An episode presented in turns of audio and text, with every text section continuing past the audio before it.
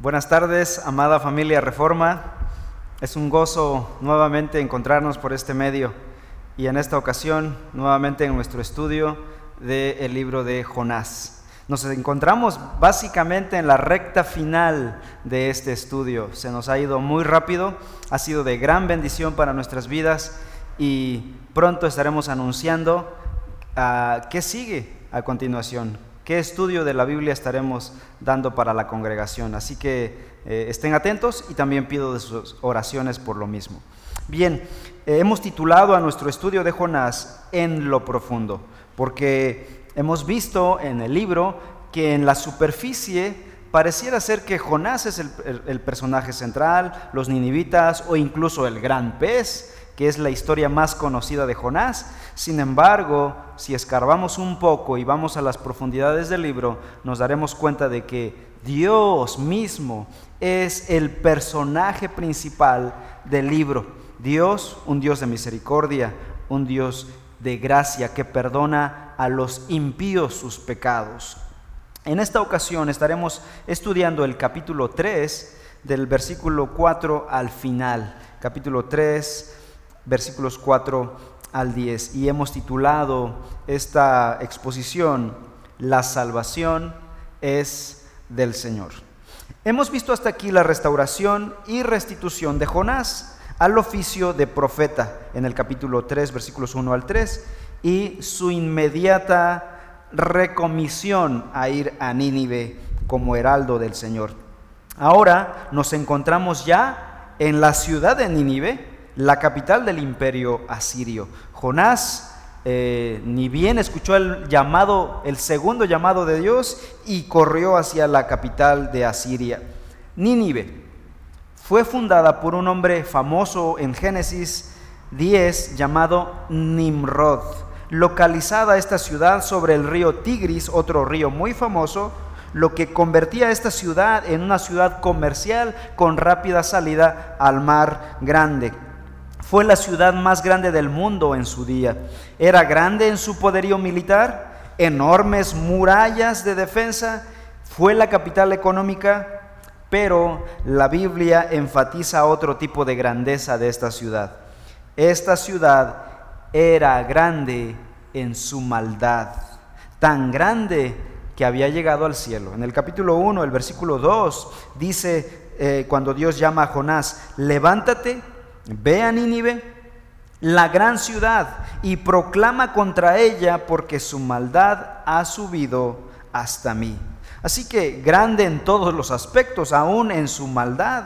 Su maldad había llegado a proporciones gigantescas, rebasando los límites y era momento en que Dios le pusiera un alto, era momento de enviar juicio contra Nínive. Dios entonces pronunciaría la siguiente sentencia. Dentro de 40 días, Nínive será destruida. Por lo tanto, esos días que Jonás había perdido en el mar, Dios estaba urgiendo a Jonás a ir pronto a Nínive. Jonás tiene que ir a predicar a Nínive pronto. Quien ahora es un profeta obediente, no ama a los ninivitas que digamos, pero ya probó la mano de Dios. Así que tiene que obedecer. Versículo 4 entonces. Entonces, estoy en el capítulo 3, versículo 4. Entonces Jonás comenzó a recorrer la ciudad camino de un día y proclamaba, dentro de 40 días Nínive será arrasada. Nínive tenía 40 días de límite, el tiempo era medido, para rendirse de manera incondicional. Los ninivitas debían entender que el Dios del cielo tenía rodeada su ciudad y que sus grandes murallas, sus grandes ejércitos no podrían defenderla del ataque de Dios. Este Dios podía mandar un diluvio como en días de Noé, o enviar una bola de fuego como en tiempos de Sodoma y Gomorra, o quemarlos vivos. Podía incluso abrir la tierra y tragarlos vivos como a la familia de Coré. Podía enviar un ángel, el ángel de la muerte que visitó Egipto en tiempos de Faraón, en tiempos de Moisés, o aquel ángel que mató a un solo ángel, a 185 mil soldados en una noche.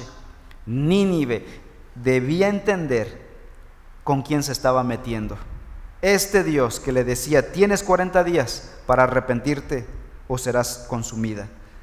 Sin embargo, Jonás, para atravesar toda la ciudad, necesitaba tres días de camino, dice el pasaje. Pero dice este versículo que, versículo 4, entonces Jonás comenzó a recorrer la ciudad camino de un día. O sea, con, con mala gana, Jonás solamente hizo una tercera parte de su trabajo. Cuando hay una urgencia, cuando hay una gran necesidad, debemos entender lo siguiente. Como receptores de la palabra de Dios, debemos ser prontos para oír la voz de Dios, la advertencia de Dios. Por otro lado, como dispensadores de la palabra de Dios, debemos ser prontos en ir, porque no sabemos cuántos días Dios le está dando a las personas que nos escucharán.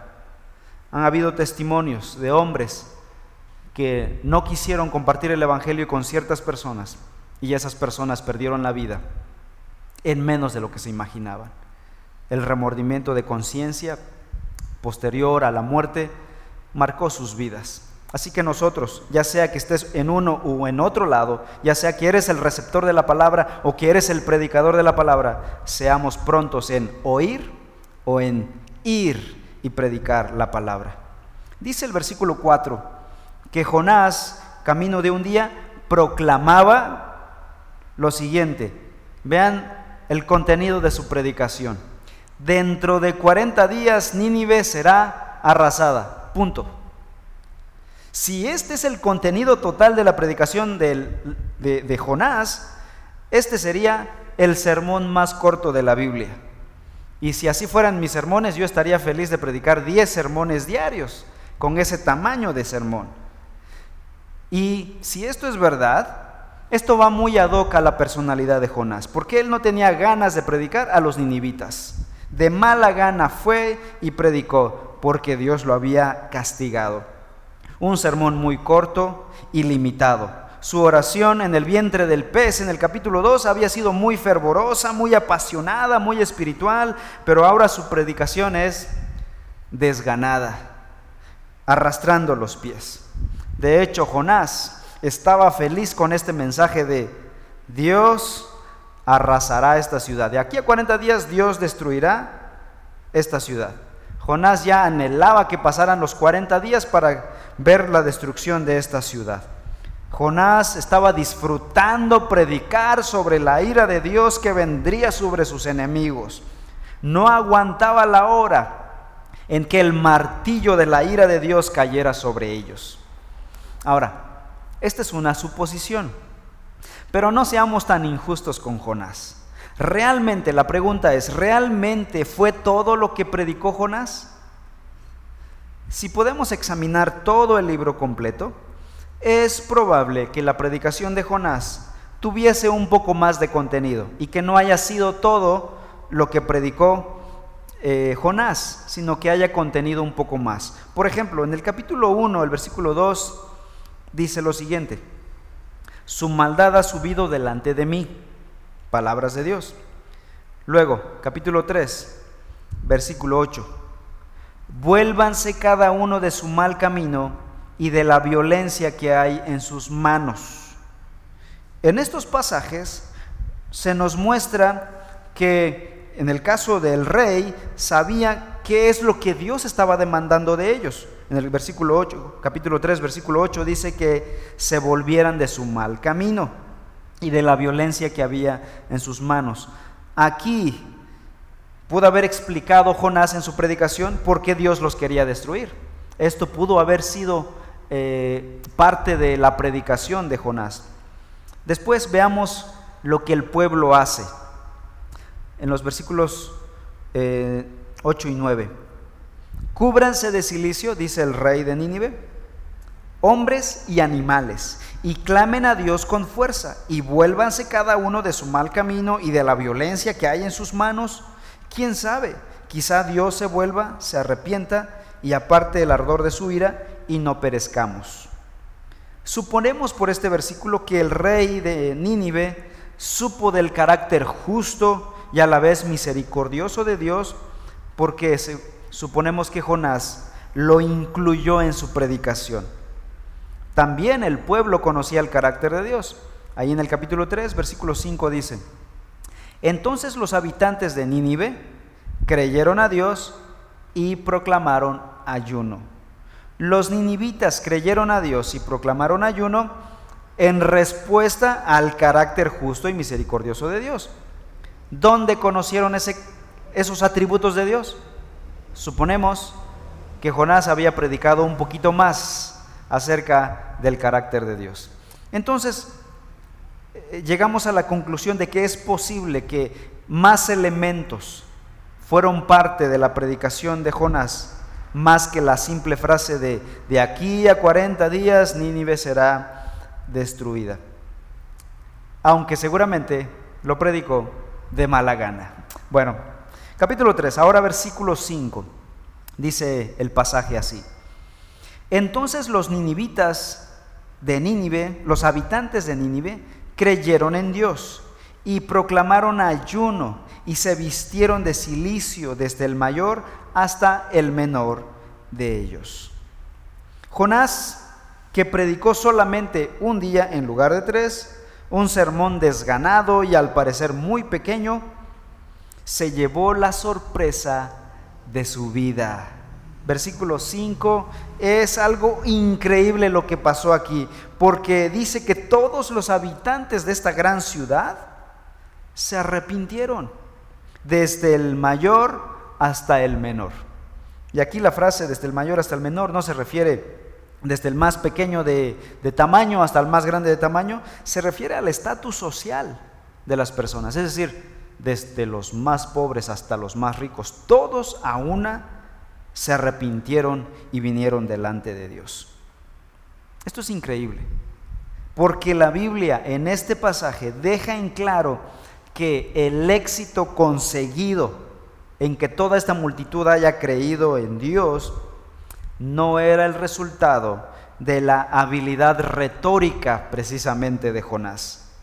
Se debía única y expresamente a la sola gracia de Dios. Y por eso hemos titulado este estudio, La salvación es del Señor. Todo el mérito era de Dios. Como decían los reformadores, soli deo gloria, solo a Dios la gloria. Y esto es característico. Dios opera así. Dios transforma los corazones de las personas, no debido a la capacidad retórica de sus predicadores, sino a una obra sobrenatural que solamente Dios puede hacer. Está el testimonio vivo de Carlos Spurgeon, este predicador inglés, un hombre que escribió multitud de libros y entrenó a cantidad de predicadores en Inglaterra, sus sermones famosos en la actualidad. Él se convirtió bajo la predicación de un hombre con poca preparación, un sermón corto, simple y sencillo. Ahora, debo hacer la siguiente aclaración. Esto no nos da lugar para que seamos ignorantes de la escritura. Lo que este pasaje no, eh, está enseñando no es que seamos ignorantes de la palabra, que los predicadores no nos preparemos, que no profundicemos en nuestro estudio, con tal Dios va a bendecir y va a traer avivamientos. No es lo que enseña este pasaje. Lo que significa es que nuestra confianza no está en el estudio ni en la habilidad retórica de los predicadores. Nuestra confianza está en el poder transformador de Dios para salvación. Ahora, la pregunta es, regresando al tema de los ninivitas, ¿cómo llegaron los ninivitas al arrepentimiento? Algunos historiadores han señalado que en el momento en que Jonás llegó a predicar a Nínive, habían ocurrido muchas circunstancias sobrenaturales sobre Nínive. Asiria había sufrido una serie de hambrunas, plagas, revueltas y eclipses. Esto, dicen estos historiadores, preparó el terreno para que Jonás al predicar, todo mundo, a un clic, a una sola voz, cayeran de rodillas delante de Dios. Sin embargo, Creo que estos factores externos, naturales, no pueden explicar por completo esta clase de arrepentimiento nacional, un arrepentimiento global. Porque dice la misma Biblia que el arrepentimiento siempre, siempre es obra de Dios y no obra de la naturaleza. Segunda de Timoteo capítulo 2. Dice el capítulo 2 versículo 25 de la siguiente manera. Dios les da el arrepentimiento que conduce al pleno conocimiento de la verdad. Dios es el que da esta clase de arrepentimiento genuino. La verdadera razón entonces para la, el arrepentimiento de los ninivitas es simplemente la obra del Espíritu Santo. En el Nuevo Testamento, el Evangelio de Juan, el capítulo 16, el versículo 8 dice lo siguiente. Cuando Él venga, palabras de Jesús refiriéndose al Espíritu Santo, cuando Él venga, convencerá al mundo de pecado, de justicia y de juicio. Por otro lado, en el caso específico de los ninivitas, hay un factor más que sí ayudó al arrepentimiento de los ninivitas. Una señal, una señal viviente, y es Jonás mismo. Su experiencia de haber sobrevivido a haber estado en el vientre de un gran pez llegó a ser de conocimiento de los asirios. La Biblia no nos da detalles cómo es que los ninivitas supieron acerca de la experiencia terrible de ser tragado por un gran pez, sobrevivir tres días, orar y después ser vomitado por ese pez a la playa. Los ninivitas fueron impactados por ese testimonio de Jonás. De tal manera que es muy probable que esa experiencia, ese testimonio haya llegado a Nínive primero y cuando llegó Jonás, Simplemente oyeron al sobreviviente, al cadáver ambulante predicar, ese Dios que a mí me castigó, ahora viene contra ustedes. Y todos doblaron las rodillas. Podríamos decir que la fama de Jonás en el vientre del gran pez por tres días había llegado antes que Jonás. ¿Cómo me atrevo yo a, afirmar tal cosa? Bueno, vayamos al Nuevo Testamento. Lucas capítulo 11, versículos 29 al 32. En Lucas 11, 29 al 32, la escritura nos dice lo siguiente. Como la multitud se aglomeraba, Jesús comenzó a decir, esta generación es una generación perversa, busca señal y ninguna señal se le dará, sino la señal de Jonás. Porque de la misma manera que Jonás vino a ser una señal para los ninivitas, así también lo será el Hijo del Hombre para esta generación. Luego el versículo 32. Los hombres de Nínive se levantarán en el juicio con esta generación y la condenarán porque ellos se arrepintieron con la predicación de Jonás. Y miren, algo más grande que Jonás está aquí. Pensando en este pasaje, Jesús en su ministerio recibía mucha gente. Muchos judíos llegaban a escuchar a Jesús. Y en este caso, los judíos querían algo en especial. Querían ver señales, pero señales sobrenaturales. Querían ver cosas astronómicas como ver levitar a Jesús sobre el suelo, resucitar muertos y cosas por el estilo. So pretexto de probar que era un verdadero profeta. Pero Jesús les dijo, no, no voy a satisfacer su morbo de querer ver este tipo de cosas. En lugar de eso, les voy a dar una señal de la Biblia, la señal de Jonás. ¿Y saben? Jesús está afirmando que el arrepentimiento de los ninivitas fue a causa del testimonio de Jonás en el vientre del pez. Los ninivitas infirieron que si Jonás, un hombre de Dios, fue castigado por su pecado, cuánto más ellos, como pecadores paganos, serían castigados. La ira de Dios estaba puesto sobre estaba puesta sobre ellos. Así que se arrepintieron de sus pecados. El libro de Jonás no narra, repito, cómo los ninivitas conocieron la experiencia de Jonás, pero Jesús lo afirmó como un hecho. Así que debe ser un hecho. Jesús afirmó que los ninivitas se arrepintieron gracias al testimonio de Jonás. Y Jesús en el Nuevo Testamento dice, de la misma manera Jesús sería una señal para los judíos. Así como Jonás estuvo tres días y tres noches en el vientre del gran pez, así Jesús lo estaría en la tumba. Y al terminar esos tres días, Jesús resucitaría. La resurrección de Cristo sería entonces la señal a esa generación presente de Jesús para demostrar que Él efectivamente era el Hijo de Dios. La señal más grande en la vida de Cristo sería su propia resurrección de entre los muertos. Y no solo para esa generación, sino para todas las generaciones, para probar que Él efectivamente fue y es el Hijo de Dios, quien se encarnó y murió por los pecados de la humanidad. Bien, regresando a nuestra historia. ¿Cómo es que los ninivitas fueron motivados al arrepentimiento con la experiencia de Jonás? Bueno, el rey dice en el capítulo 3, versículo 9, ¿quién sabe? Quizá Dios se vuelva, se arrepienta y aparte el ardor de su ira y no perezcamos. Vemos en esta expresión del rey de Nínive que ellos reflexionaron de la siguiente manera. Si Dios podía exponer a su propio profeta hebreo a destrucción dentro del vientre del pez, ¿qué clase de castigo nos aguarda a nosotros, una ciudad pagana? El Dios que amenazaba con destruir a su propio Hijo, ahora amenazaba con destruirlos a ellos, hombres impíos.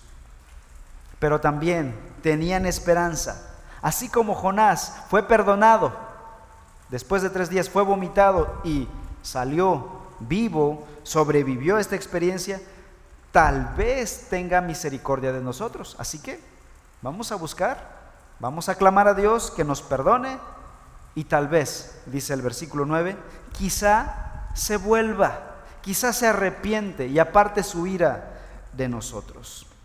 Y procedieron a arrepentirse. Algunos se preguntan, ¿Fue esta una conversión genuina? Es decir, ¿los ninivitas fueron salvos? ¿Fueron hijos de Dios ellos allá en el Antiguo Testamento? Porque si esto es así, estamos hablando de que una nación gentil fueron hijos de Dios en el Antiguo Testamento aparte del pueblo de Israel. Y hay mucha división de opinión al respecto. Algunos piensan que sí fueron salvos efectivamente. Sin embargo, la debilidad de este argumento es que no hay evidencia suficiente para probar que sí fueron salvos. Por ejemplo, no se circuncidaron, que era lo que eh, marcaba el antiguo pacto. Tampoco comenzaron a viajar a Jerusalén al templo a adorar a Dios y cosas por el estilo que demuestran, que demostrarían que hubo verdadera conversión. Por otro lado, están otros que dicen que esta no fue una conversión a la salvación que simplemente fue una reforma social. Pero esta postura tampoco explica cómo es que el pasaje dice, creyeron a Dios, se arrepintieron de sus pecados. Así que, ¿cuál es la postura correcta? La respuesta es, no lo sabemos, no estamos seguros. Quizá un día sepamos qué pasó exactamente con esa generación de ninivitas. ¿Fueron hijos de Dios? ¿Fueron pueblo del pacto en el Antiguo Testamento? Eso queda en el consejo secreto de Dios. Regresemos al pasaje, versículo 6 ahora. Estamos en el capítulo 3, versículo 6. Cuando llegó la noticia al rey de Nínive, se levantó de su trono, se despojó de su manto, se cubrió de silicio y se sentó sobre ceniza. El rey soberbio de Nínive se levanta de su trono al escuchar a este predicador agonizante, hizo a un lado su túnica real y se cubrió de silicio y ceniza. Puso a un lado su autoridad real y se puso de rodillas ante el rey de los cielos, humillándose ante lo más bajo. Nínive, la orgullosa ciudad poderosa, dejó de serlo cuando se humilló delante de Dios. Versículo 7. Sigue hablando el rey de Nínive. Y mandó proclamar y anunciar en Nínive, por decreto del rey y de sus grandes, lo siguiente.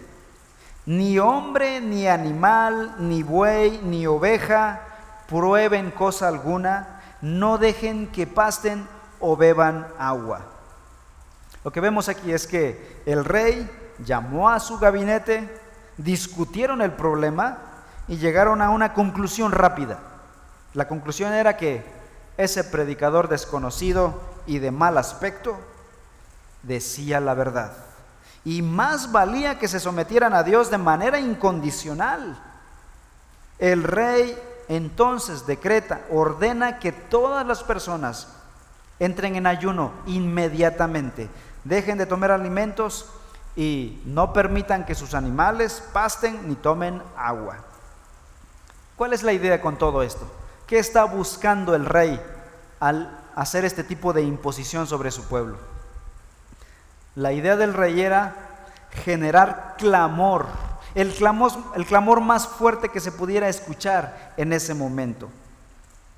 Y es que el ruido que hacen los animales cuando no tienen comida o no tienen agua para beber es desgarrador.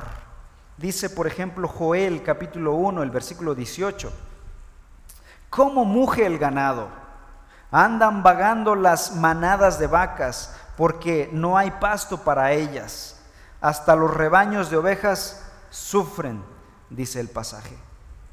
Ahora, combinen el grito de estos animales hambrientos con el llanto de los niños y bebés que no han comido, más el grito de los adultos por temor a la destrucción.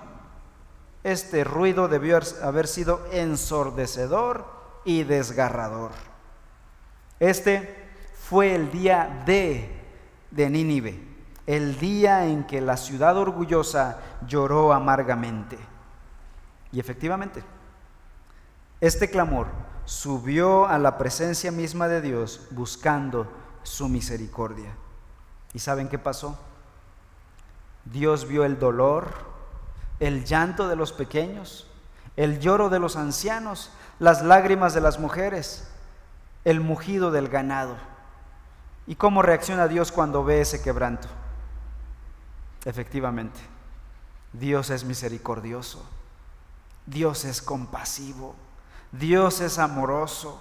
Cuando ve las lágrimas de los seres humanos, Dios se quebranta y responde en perdón y en misericordia.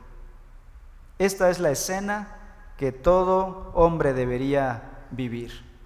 Arrepentido, doblegado ante la grandeza de Dios, encomendándose a la sola misericordia de Dios. La soberbia y la iniquidad de los malvados ninivitas es cambiada por humillación. Y aquí hay una pregunta obligada. ¿Qué de los animales? Ciertamente Nínive había pecado, pero sus habitantes, las personas, pero ¿por qué incluir a los animales en todo esto? Bueno, el Nuevo Testamento responde a esto.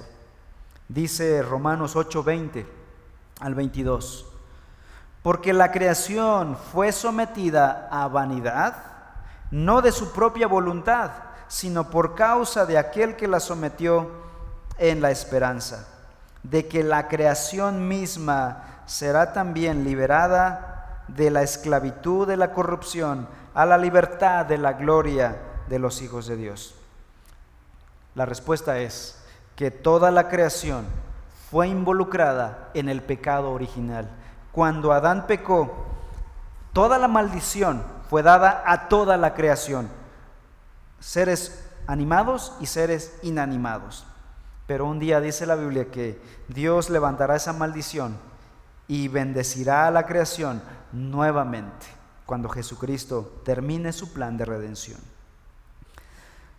Ahora capítulo 3, versículo 8. Cúbranse de silicio, hombres y animales, y clamen a Dios con fuerza y vuélvase cada uno de su mal camino y de la violencia que hay en sus manos. El cubrirse de silicio, echarse ceniza encima, tenía el objetivo de producir comezón e irritación corporal y dar la inquietud, el deseo de buscar liberación. Esto es un simbolismo. Lo que estaba pasando en el cuerpo era lo que debía pasar en el alma de las personas. Así que con esto se simbolizaba la humillación del corazón, la angustia por el pecado y el deseo de liberación. Versículo, sigue el, versículo 8 al final y versículo 9 diciendo, vuélvase cada uno de su mal camino y de la violencia que hay en sus manos. ¿Quién sabe? Quizá Dios se vuelva, se arrepienta y aparte el ardor de su ira y no perezcamos. Este es un milagro. ¿Quién está hablando aquí? Pareciera ser un hombre piadoso, pero no. Es el rey malvado de los asirios que habla como un creyente, como un sacerdote, como un profeta, mejor que Jonás el rebelde. Este milagro es el avivamiento más grande de toda la humanidad. Con milagro me refiero a un pueblo humillándose delante de Dios. Lo que sucedió en Nínive aquel día nunca sucedió, ni siquiera en los tiempos de Noé cuando cayó el diluvio, ni siquiera en tiempo de los patriarcas o cuando se dio la ley en Sinaí o incluso en el mismo ministerio de Jesús.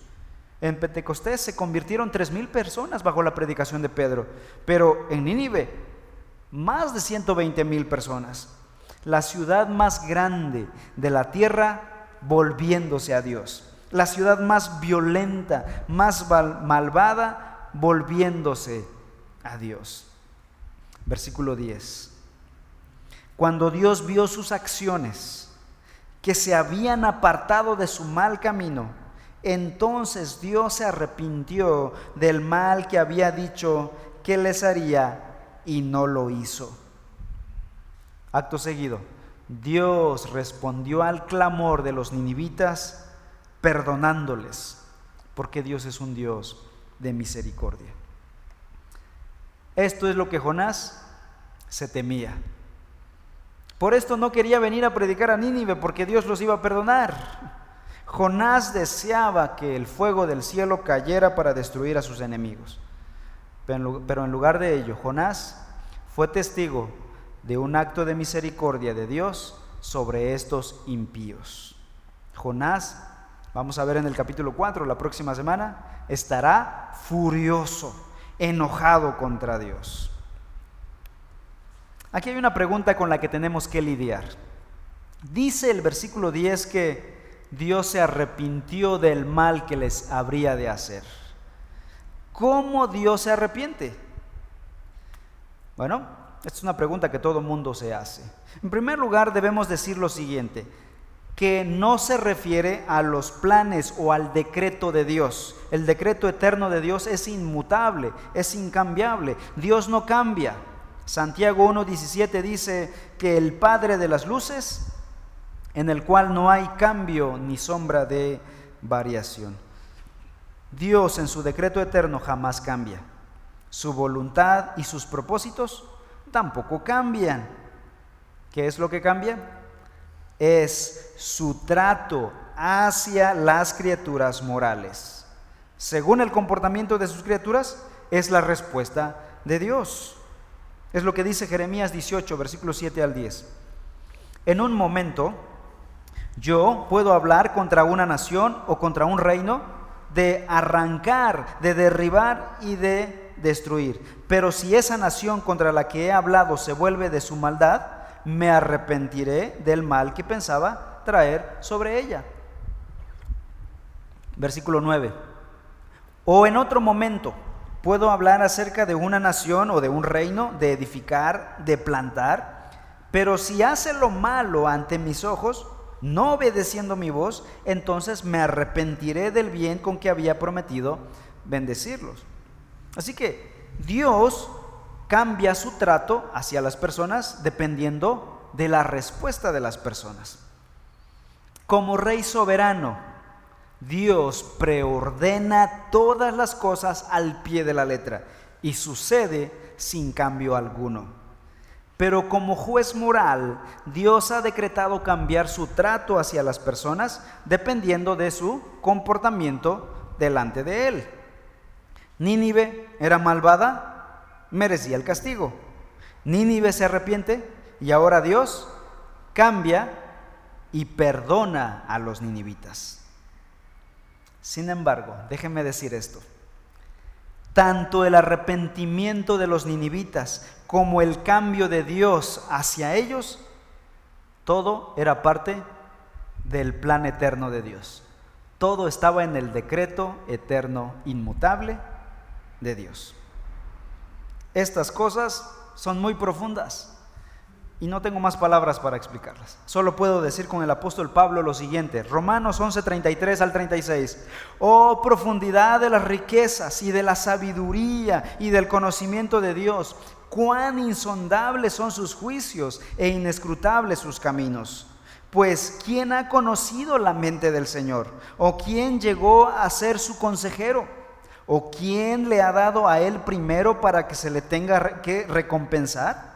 porque de Él, por Él y para Él son todas las cosas. A Él sea la gloria para siempre. Amén. Para ir cerrando, Nínive es la capital de la maldad. El pecado abunda en esta gran ciudad. No hay esperanza de liberación, a menos que Dios intervenga. Y efectivamente, Así fue. Dios intervino y trajo al rey de Nínive, el heredero de Nimrod, al arrepentimiento. Dios convirtiendo a su peor enemigo. Y es que Romanos 5:20 dice que donde el pecado abundó, sobreabundó la gracia. Gracia más grande que el pecado.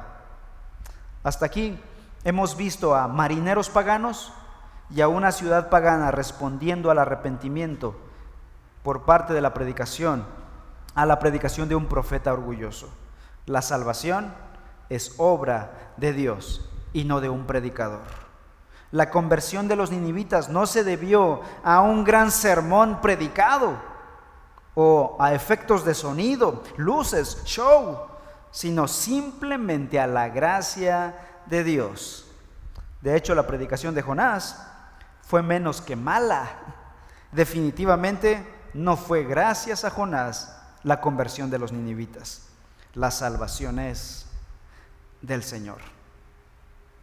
Y termino hablando de un hombre llamado John Newton, quien nació en Londres el 24 de julio de 1725, hijo de un capitán marinero. John era un joven perverso con lengua profana y carácter rebelde. Arrastrado por los apetitos de su carne y los deseos de este mundo, Newton incluso entró a hacer a practicar hechicería. posteriormente se volvió traficante de esclavos africanos. Hasta que una noche, la del 21 de marzo de 1748, trabajando en el barco de esclavos, una enorme tempestad azotó la nave donde casi muere. Muy parecida a la historia de Jonás. El joven John Newton clamó al Señor por misericordia y de pronto la tormenta desapareció y el sol empezó a brillar en la vida de John Newton. Newton llegó a abrazar a Cristo como su Señor y Salvador, se casó y abandonó la industria de la esclavitud. Desarrolló un deseo insaciable por conocer la palabra de Dios y buscó ser ministro de la palabra. Llegó a ser pastor por muchos años en un pueblito de, Inglaterra y después en Londres. Es conocido también por haber mentoreado y ayudado a William Wilberforce, político célebre, para lograr la abolición de la esclavitud en el imperio británico. Pero lo que quiero señalar de Newton es que algo caracterizó su vida terrenal y fue que nunca dejó de asombrarse de la gracia de Dios. Y es así que en 1772 escribió quizá el himno más famoso de la historia de la iglesia. Gracia admirable. Este himno, este hermoso himno, es una exclamación de asombro por la gracia inmerecida de Dios. En otra ocasión, quizás su sermón más famoso, en él dijo lo siguiente, no soy lo que debo ser, cuán imperfecto y deficiente, no lo que debo, no lo que deseo ser. Dios, quien conoce mi corazón, conoce que deseo ser como Él. No soy lo que espero ser antes de dejar este tabernáculo de barro para ser como Él y verlo como Él es. Pero por la gracia de Dios soy lo que soy. Y es que la gracia de Dios, mis amados hermanos, la gracia de Dios en la vida del creyente es lo que nos impulsa, lo que nos sostiene, pero la gracia de Dios no da lugar a la jactancia. Cristo es suficiente y digno de toda nuestra adoración por lo que Él ha hecho en nosotros. Quizá las últimas palabras de Newton fueron estas. Mi memoria casi se ha ido, pero recuerdo dos cosas. Primero, que soy un gran pecador. Y segundo, que Cristo es un gran Salvador. Y murió John Newton. Somos salvos solo y exclusivamente por la gracia de Dios. La salvación es del Señor y a Él toda la gloria y todo el honor. Amén. Vamos a orar. Padre Celestial, gracias por fijarte en criaturas malvadas como nosotros. Desde Adán mismo hasta el presente, pasando por miles de años, el hombre ha levantado su puño delante de ti, en negación y en rebeldía. Y tú aún así, Señor, no has enviado un rayo destructor a este planeta. Sigues dando tu misericordia cada mañana. Sigues renovando tu gracia para con nosotros cada día. Y no solo para preservar nuestra vida física, sino para muchos de nosotros traernos a salvación. No merecemos esta salvación tan grande. Esta salvación es plenamente tuya, es obra de tu gracia inmerecida, para que toda la gloria sea para ti, para que nosotros seamos humildes delante de ti.